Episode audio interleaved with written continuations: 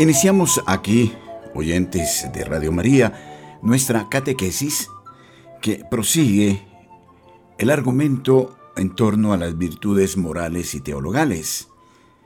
El Catecismo de la Iglesia Católica nos habla de las virtudes teologales, sobre las que yo hoy quiero hacer un planteamiento muy interesante.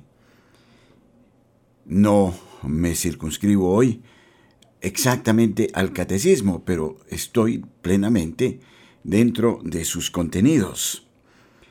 Investigando acerca de las virtudes morales o cardinales y de las virtudes teologales, debemos señalar que el acuerdo de la persona humana no se expresa y no se concreta solo en la acción moralmente buena, sino que se profundiza en las virtudes morales, es decir, en la prudencia, en la templanza, en la justicia, en la fortaleza.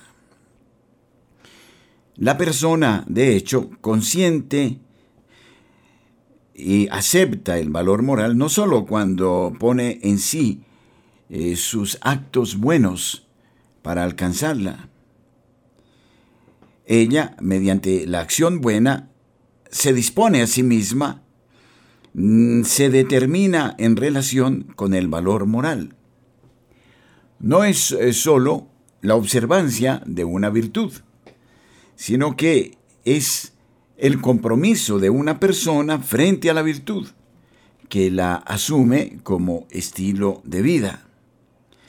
De ese modo, no solamente, y no solo en su actuar como tal, ella acepta el valor, sino que lo asume para sí misma, para su ser, y vive según ese valor.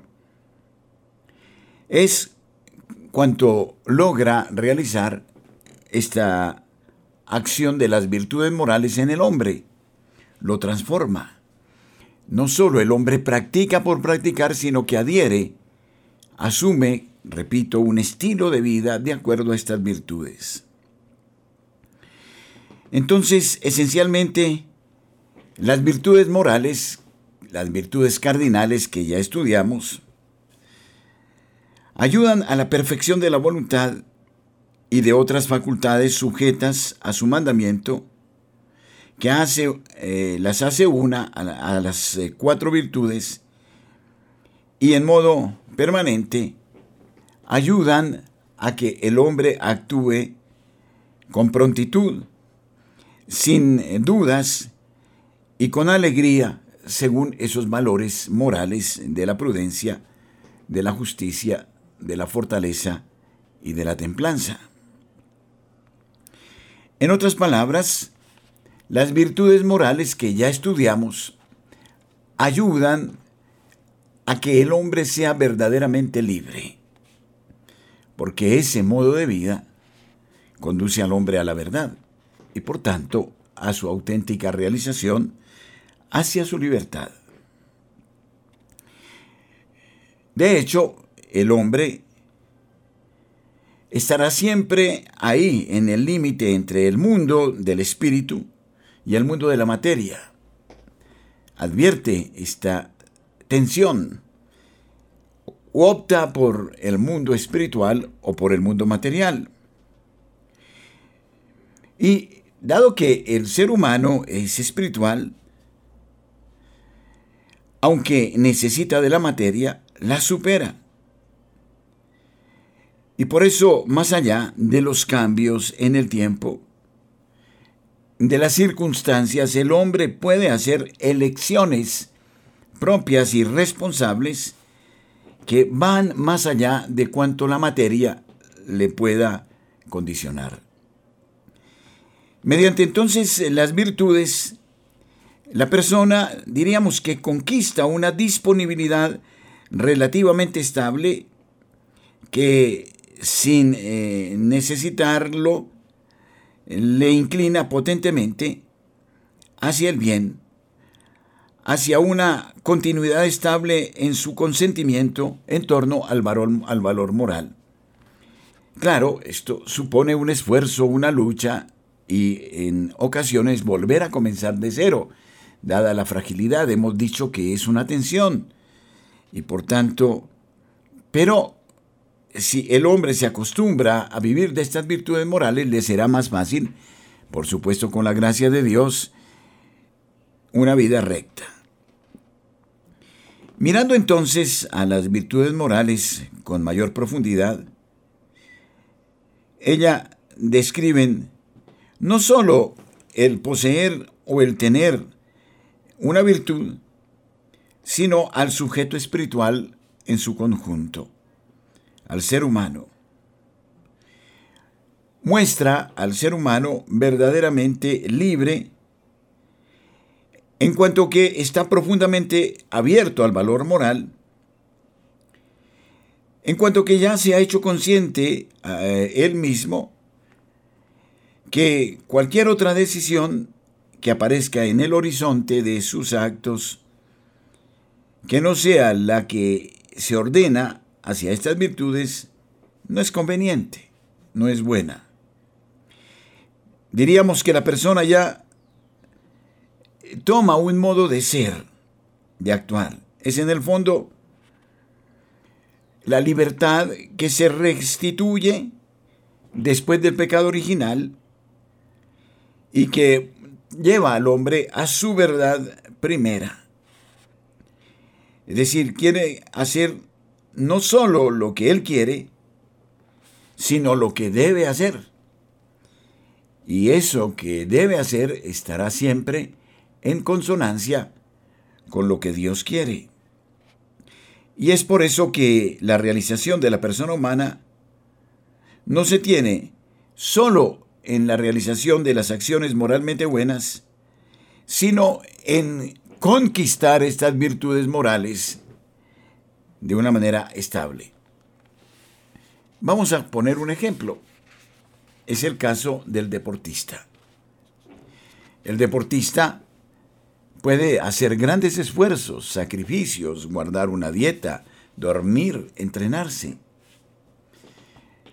Y cuanto más fiel sea a estas prácticas el deportista, asume un modo de ser, un modo de vivir, un modo de existir.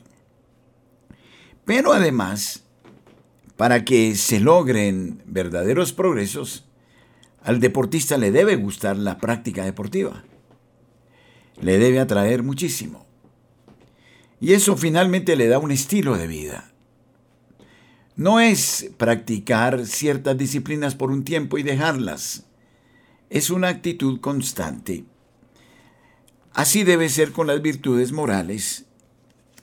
Es un continuo entrenamiento, es un estado de forma espiritual, pero al mismo tiempo es un modo de ser del ser humano con base en la atracción eh, que eh, siente hacia Dios y hacia el amor que Dios le promete. Así, todas las áreas, todas las dimensiones de la persona humana, la totalidad del ser se planifica. La distinción, por eso mismo, se hace en razón del modo distinto con el que el valor moral esencialmente uno la realización de la persona humana como tal se especifica y se actualiza en los distintos ámbitos del actuar humano según las distintas dimensiones de la persona. Quiere decir que estas virtudes le toman el pensamiento, las decisiones libres y voluntarias, el modo de ser. Es algo extraordinario. Meditemos por un instante la riqueza de estos contenidos y eh, démonos cuenta que también en la práctica de las virtudes existe un elemento lúdico, no solo un elemento de privación y sacrificio. Deberíamos hacerlo para buscar una excelente forma, así como usted se prepara para la 20K o la 16K y se prepara para correr en una bicicleta o para alcanzar un estado de forma, así como los faines están llenos, los body center, eh, para mejorar la silueta. así como usted se somete a unas eh, dietas y practica ciertos ejercicios guiados y metódicos, así también deberíamos asumir la vida espiritual apoyándonos en estas virtudes, la prudencia, la justicia, la templanza y eh, la fortaleza, por supuesto. Virtudes que se exigen unas a otras. Es un estado de forma, por eso la palabra ascética eh, significa precisamente gimnasio. Tomémoslo de esa manera, no solo con gesto adusto, sino con la alegría de una práctica que nos planifica.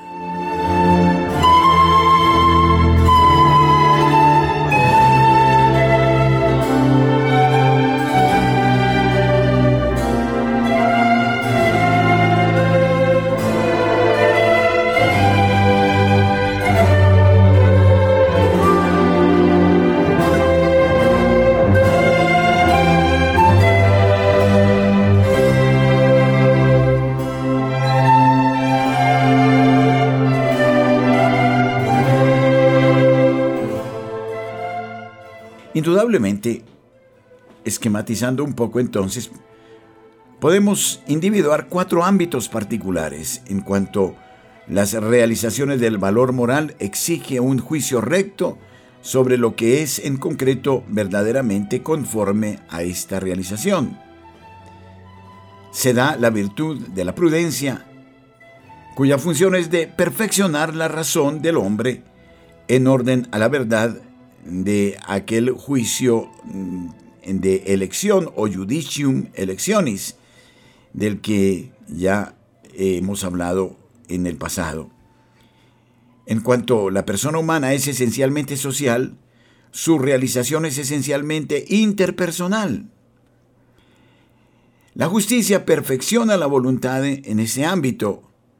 En cuanto aquellas fuerzas que tenemos o que hemos llamado pasiones puedan sustraerse y someterse a la voluntad o por las dificultades o por la grandeza del valor moral que nos interpela y que nos hace verdaderamente libres. En otras palabras, y para decirlo sencillamente, no debemos decidir por reacciones químicas, por estímulos respuestas. Eh, debemos mirar a la verdad más allá de los sentimientos. ¿Cuántas personas se eligen por meros sentimientos o simpatías, pero no porque sean convenientes? Es decir, la justicia está más allá de nuestros propios gustos y mira a las cosas en su auténtico valor.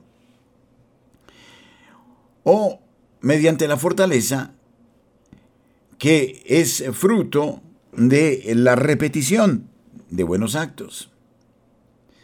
Y que eh, se va adquiriendo con la gracia de Dios y que nos va llevando a un estado de plenitud, de forma excelente, siempre corrigiendo las etapas de una carrera. No son iguales, ni en todas se vence, pero sí aparece una constante que es la que finalmente muestra la regularidad de la persona. De ese modo entonces digamos que la prudencia es la virtud que perfecciona la razón en orden a un juicio recto sobre lo que debe ser y de lo que debe ser hecho en una determinada situación. La justicia es la virtud que dispone a la persona a realizar una relación interpersonal en la cual se reconoce el valor absoluto de las otras personas y el respeto de lo que a ellas se les debe dar, de lo que a ellas les pertenece. La fortaleza es la virtud que hace habitualmente someter a la voluntad las pasiones cuando eh, se busca el bien, aunque sea una tarea difícil, una tarea ardua. Y la templanza es la virtud que somete las pasiones a la voluntad recta para que ellas tiendan habitualmente a los bienes que son en consonancia con los principios del Evangelio, con el auténtico bien moral.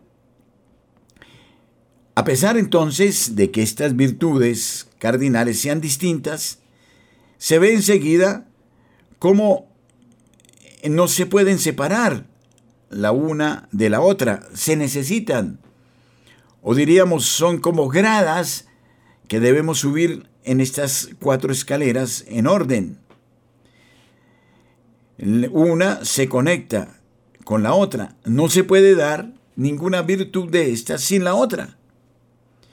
Se ve al mismo tiempo como la más importante, aquella de la que todos dependen, es decir, la prudencia, la capacidad de juzgar rectamente en el campo moral. Es sin duda eh, la virtud más relevante, más importante, porque es a partir de ahí que hacemos uso de la fortaleza, aplicamos la justicia y vivimos la templanza. Así entonces, queridos oyentes, podríamos hablar de, en síntesis, de lo que significan las virtudes humanas, de su valor, que en última instancia hace que ellas tiendan a la perfección de la libertad, en cuanto que la persona humana de ese modo se autodetermina, se dispone desde sí misma y se realiza como tal. Pero la verdad de la persona humana, no lo olvidemos, no solo depende de la persona humana.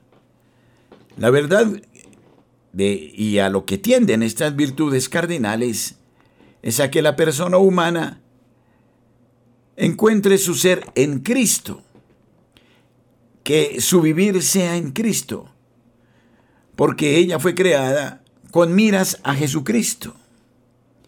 Y ese es el sentido último de las virtudes cardinales, conducirnos hacia Cristo, imitar las actitudes de Cristo, vivir según Jesucristo. Y por otra parte, solo el Espíritu puede introducirnos en este misterio de comunión y hacernos permanecer en él. Solo el Espíritu nos hace morar en la verdad que es Cristo, camino hacia el Padre. De ese modo, solo si el Espíritu nos dispone permanentemente a la realización de esta comunión con Dios en Cristo, la persona humana es verdaderamente consciente de su verdad de su valor moral. En Cristo el ser humano descubre su inmensa belleza, es la misma belleza de Cristo. Diríamos que estas virtudes humanas o cardinales se viven solo en Cristo, con Cristo y participando de la gracia de Cristo sin disminuir nuestro esfuerzo, nuestro propósito.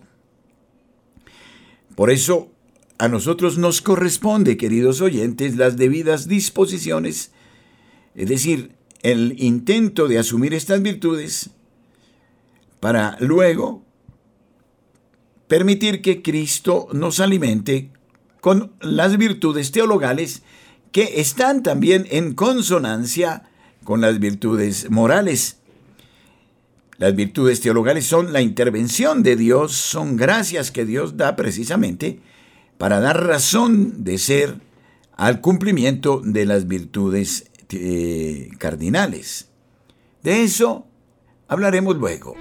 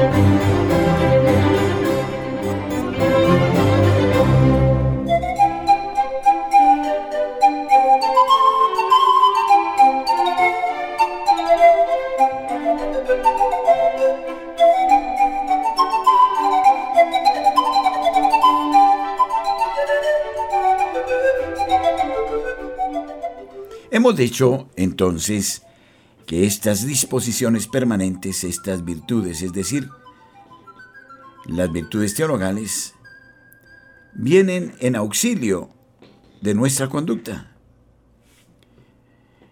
Ellas son eh, llamadas así porque nos ordenan a la participación de la vida misma de Dios en Cristo.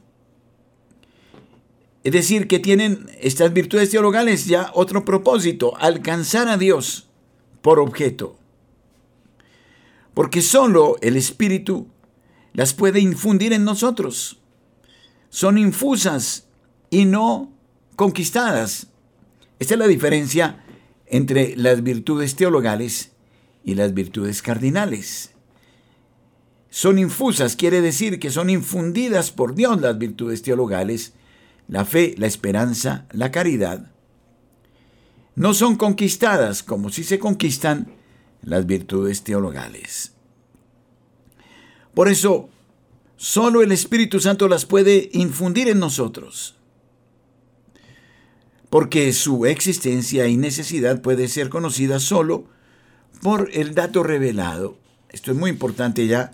Estamos aquí haciendo una síntesis de las virtudes teologales y de las virtudes morales. Se puede acoger las virtudes teologales y su necesidad suplicándolas. También ellas nos van a ayudar a la conquista de la libertad, a la construcción de nuestra existencia. Le dan su sentido, le dan sentido al esfuerzo, le dan sentido a la justicia, a la prudencia, a la fortaleza, a la templanza. Pero estas virtudes teologales son la acción del Espíritu Santo en nosotros. Diríamos que mientras las virtudes eh, cardinales vienen de abajo hacia arriba, las virtudes teologales vienen de arriba hacia abajo, como para graficarlo en algún modo. Entonces es mediante la libertad que la persona se autodetermina en orden a Dios. Y el espíritu no se mueve como una piedra o como una cosa. Nosotros somos movidos por Él. Cuando nosotros mismos queremos lo que Él quiere, cuando nos disponemos a que Él autodetermine nuestra conducta, entonces su gracia operará en nosotros.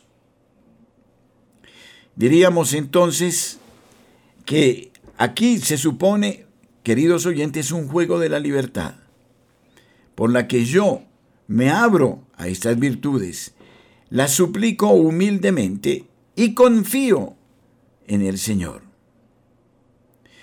De modo que así el Señor tiene toda la libertad de actuar en nosotros, de dirigir nuestro camino, de enderezar nuestro sendero. Así Él entonces Él nos motivará, nos impulsará a autodeterminarnos según las virtudes cardinales. Pero cada uno obra proporcionalmente a su ser y cada actuar es medido por el grado y por el modo de ser de quien actúa. Entonces, es nuestro mismo ser espiritual en sí mismo, en sus facultades espirituales, que debe ser elevado, sobreelevado, para que nuestra libertad pueda disponer de nosotros mismos en proporción, en conformidad, según la medida de nuestra verdad, de llamados a vivir en Cristo.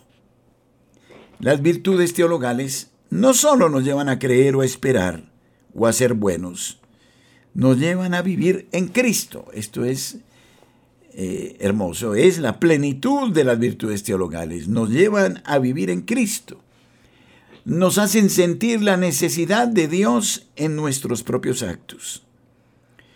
La virtud teologal entonces se radica, como la gracia que la irriga, por así decirlo, en el ser inseparablemente inteligentes, en operar con nuestra voluntad como seres humanos,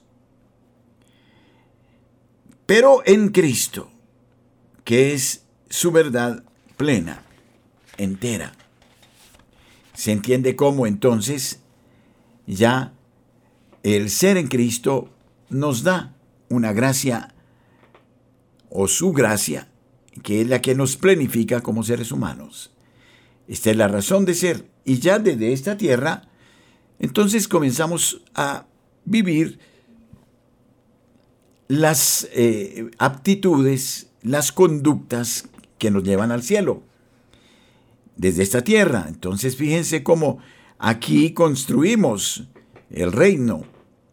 Es desde el tiempo que nos comprometemos, de, esta apertura total a la acción de Dios en nosotros, y que nos lleva a vivir y a expresar esas gracias de Dios y a alimentar las virtudes cardinales en todos nuestros actos y comportamientos.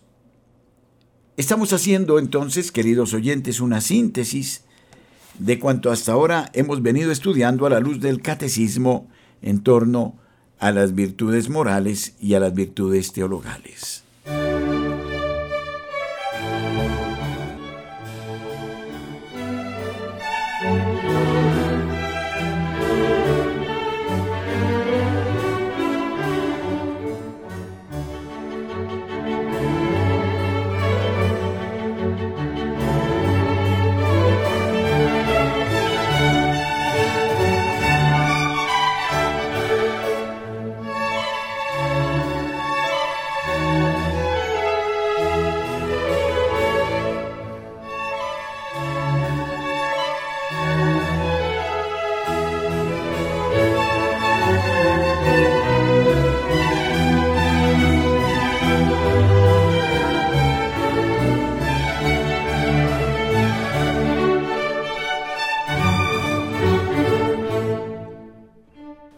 De manera específica, recordemos lo que nos dice el catecismo en torno a la virtud de la fe. Aquí hacemos énfasis en el Concilio Vaticano II, como lo plantea el catecismo, y en eh, la Constitución Dei Verbum, en el número 5. La fe, hemos dicho, es la virtud teologal que dispone la inteligencia humana en modo permanente a, admitir, a sentir, a aceptar a Dios, que en Cristo nos revela su designio salvífico como motivo de su autoridad. La fe nos lleva a descubrir este designio salvífico y nos permite advertir su autoridad que no es impositiva sino profundamente amorosa y que finalmente quiere nuestra realización. La revelación, dice eh, eh, la lectura del apóstol Pablo, de la carta del apóstol Pablo a los Efesios en el capítulo primero, versículo 10, la revelación a la que la fe se somete tiene un carácter cristocéntrico es revelada según el designio de Dios de salvar y de recapitular todo en Cristo. La revelación sucede en el Verbo encarnado en Cristo porque es en él que Dios revela, se revela a sí mismo en su decisión de donarse al hombre.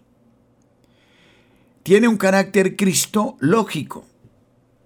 La salvación del hombre, su perfecta realización, se tiende ¿Cuándo el hombre se conformará plenamente a Cristo resucitado, glorificado? La revelación tiene como su fin esta perfecta asimilación a Cristo. Tiene un carácter Cristo teleológico, es decir, la finalidad será precisamente Jesucristo. No es simplemente vivir las virtudes por las virtudes, esto es muy importante nos lo recuerda Monseñor Carlo Cafarra, es que nos llevan a vivir en Cristo, con Cristo, desde Cristo. Entonces, mediante la fe, y aquí se apoya también en la primera carta de Juan, en el capítulo primero, versículo 1 al 4, entonces, mediante la fe, el Espíritu hace a la inteligencia humana permanentemente capaz de acoger la revelación que es cristocéntrica, cristológica, cristoteleológica. Cuando hablamos de la palabra teleología, estamos hablando de finalidad. Jesucristo es el centro y el fundamento, el fin de la fe. Repito, esto es muy importante, no es que vivimos la fe por la fe misma para creer en Dios, sino que nos lleva a vivir desde la lógica de Dios, desde la finalidad de Dios, desde el camino que Dios nos dispone. Hablaremos luego de la virtud de la esperanza y de la virtud de la caridad, haciendo esta síntesis maravillosa que nos permite entender lo que el catecismo nos quiere enseñar.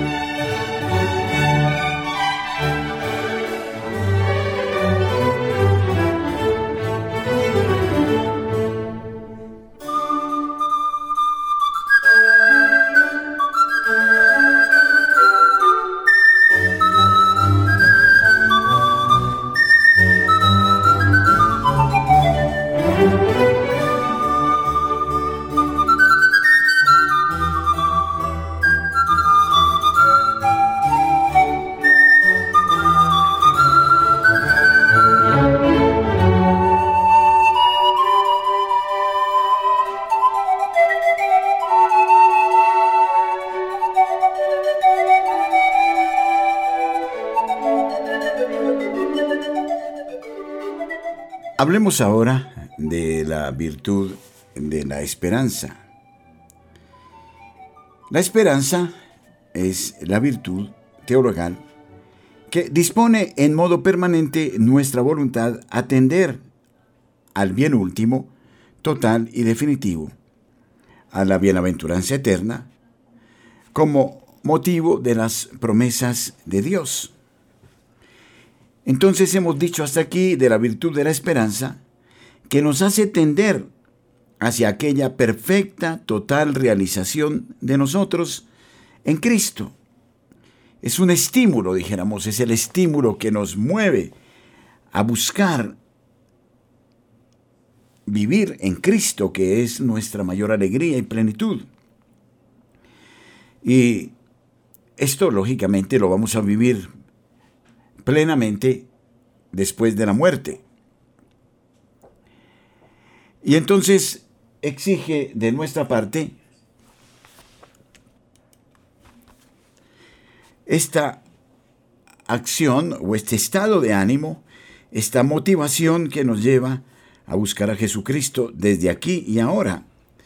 Desde un punto de vista escatológico no será definitivo el encuentro aquí, será pleno luego de la muerte. Entonces, por eso también la esperanza es una virtud cristocéntrica, nuestra perfecta realización hacia la que nos hace tender es en Cristo. También la esperanza es cristológica. Su fundamento son las promesas divinas que solo en Cristo reciben su definitiva actuación es Cristo teleológica. ¿Por qué? Porque la finalidad es alcanzar a Cristo y en Cristo al Padre por la virtud del Espíritu Santo. La esperanza nos hace tender a nuestra perfecta conformación con Cristo resucitado, en la cual solamente la persona humana encuentra su fin último, su realidad excelsa, su plenitud total.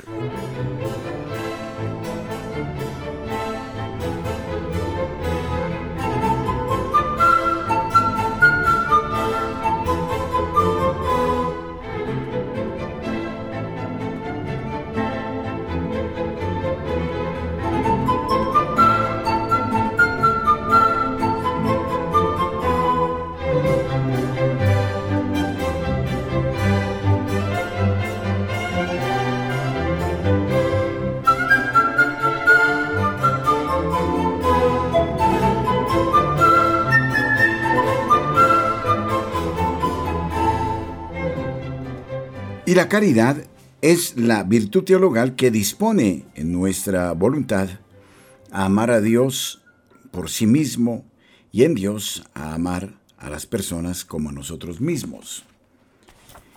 Esta es la vía, este itinerario de las virtudes teologales. La caridad nos une a Dios en Cristo, no en cuanto Él nos beatifica, sino simplemente porque Él es como es, así como lo conocemos en Cristo. Es sólo mediante la caridad que nosotros participamos verdaderamente en la misma existencia filial de Jesús. Esto significa que será imposible la caridad con los hermanos, que la caridad a los hermanos no es anterior a la experiencia del amor filial con Cristo y en Cristo con el Padre Celestial. Por tanto, la caridad ante todo nos lleva a descubrir la novedad del amor infinito de Dios hacia nosotros y luego nos hace capaces de comunicar ese mismo amor a los hermanos.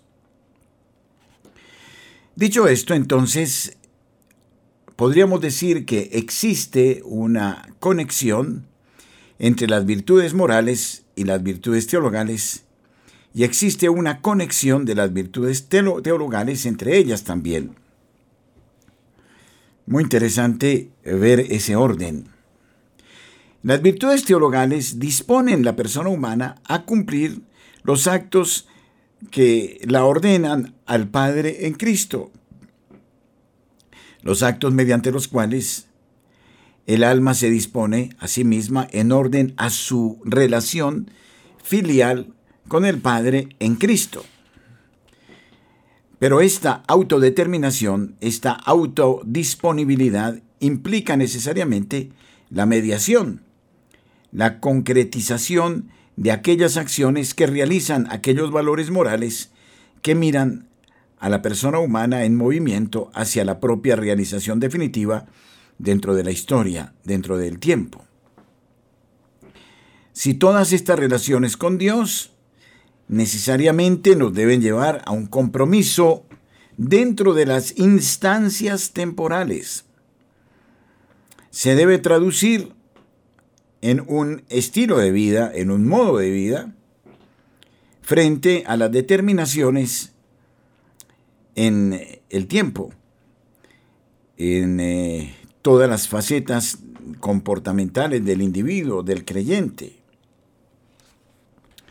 Y dado que la persona humana, en su concreta totalidad, cuerpo, alma y espíritu, que debe disponer de sí misma en orden a la gloria del Padre en Cristo, es humana, precisamente por eso necesita de los auxilios divinos para alcanzar este propósito y para alcanzar la unión con Dios como punto de partida para un auténtico compromiso en lo terreno, en lo material, en lo temporal. Pero son las virtudes morales que disponen a la realización de estos valores. En otras palabras, la fe, la esperanza y la caridad se expresan a través de la justicia, de la prudencia, de la fortaleza y de la templanza. De ese modo, podemos decir entonces que las virtudes teologales exigen las virtudes morales.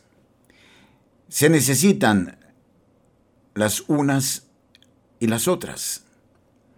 La inspiración artística, que es, por ejemplo, la fuente última de la obra del arte, en sí misma, ella, la inspiración artística, no podría realizarse si los, eh, sin los necesarios instrumentos para hacerlo.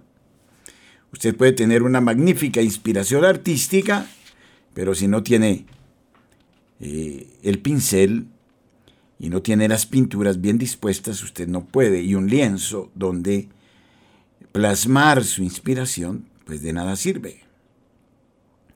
Así sucede, el Señor te da las gracias pero necesitas hacer uso de los instrumentos que están a tu mano.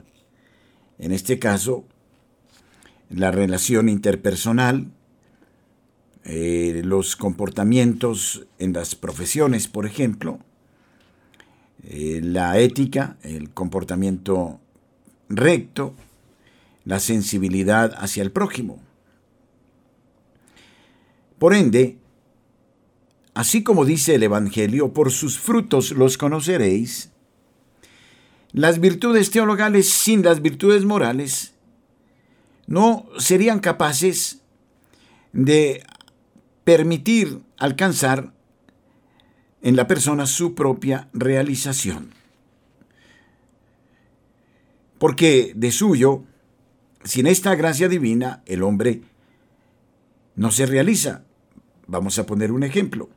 Es posible que el ser humano sea muy bueno en las virtudes temporales, pero no posee las virtudes teologales. Entonces termina en el vacío o termina en el orgullo de perfección, por ejemplo. Por eso, las virtudes teologales justifican las virtudes cardinales y al mismo tiempo son la meta o el medio para alcanzar la meta última que es Dios. Por eso, por ejemplo, la caridad tiene necesidad para realizarse de la justicia. Sin justicia es ilusorio hablar de caridad, por ejemplo. Miren cómo hay una conexión interna entre virtudes teologales y virtudes morales. Pero esto es verdad también y sobre todo en la conexión recíproca. Las virtudes morales exigen las virtudes teologales también. De hecho, la realización de la persona humana mediante aquellas acciones moralmente buenas que disponen las virtudes morales no serían enteramente verdaderas si no se realizaran en una relación con Cristo. Esto es muy sabio y aquí creo que hay que corregir la mira, porque muchas veces hablamos separando las virtudes teologales de las morales, separando el mérito de la gracia, y es ahí eh, cuando estamos haciendo un anuncio estéril o vanidoso inclusive, pensando que se es recto. Por eso esta relación es la única que le permite al hombre progresar en su vida espiritual. Cuando entonces se tiene solo una virtud moral sin una vida teologal, cosa posible, como ya hemos visto, entonces ni siquiera es una virtud eh, cardinal, es decir, o moral en sentido pleno, de hecho, no realiza lo humano según toda su verdad, sino limitadamente y fraccionadamente. Por ejemplo, hay muchos que son filántropos, pero no apuntan su ser, su quehacer a Dios. Entonces es una filantropía incompleta, que no ayuda y que muchas veces, al contrario, se vuelve cada vez más mm, egoísta, perversa. Da, pero usa. Es lo que sucede con todas estas entidades ONGs que dan demasiado, pero piden demasiado. Entonces, es verdad, como lo enseña el magisterio de la Iglesia, que las virtudes de los pecadores y de los infieles no son vicios, pero lo que sucede es que no son perfectas. Les falta su significado último. Y esto es catastrófico. De ahí deriva una suerte de suspensión de la vida moral, de un sometimiento eh, del hombre por el hombre, detrás de una aparente virtud. La vida teologal es entonces el camino que nos lleva al camino a la meta última que es Cristo. También hemos de decir ya para concluir, que las virtudes teologales se necesitan unas a otras. La fe se traduce en esperanza y en caridad. La caridad se justifica en la fe y desde la esperanza de los bienes eternos. Y la esperanza como tal encuentra su alegría en la meta última que es Dios. Su opinión nos es muy importante. Este es nuestro teléfono 746-0091. 601-746-0091. Ojalá nos distingan con su participación.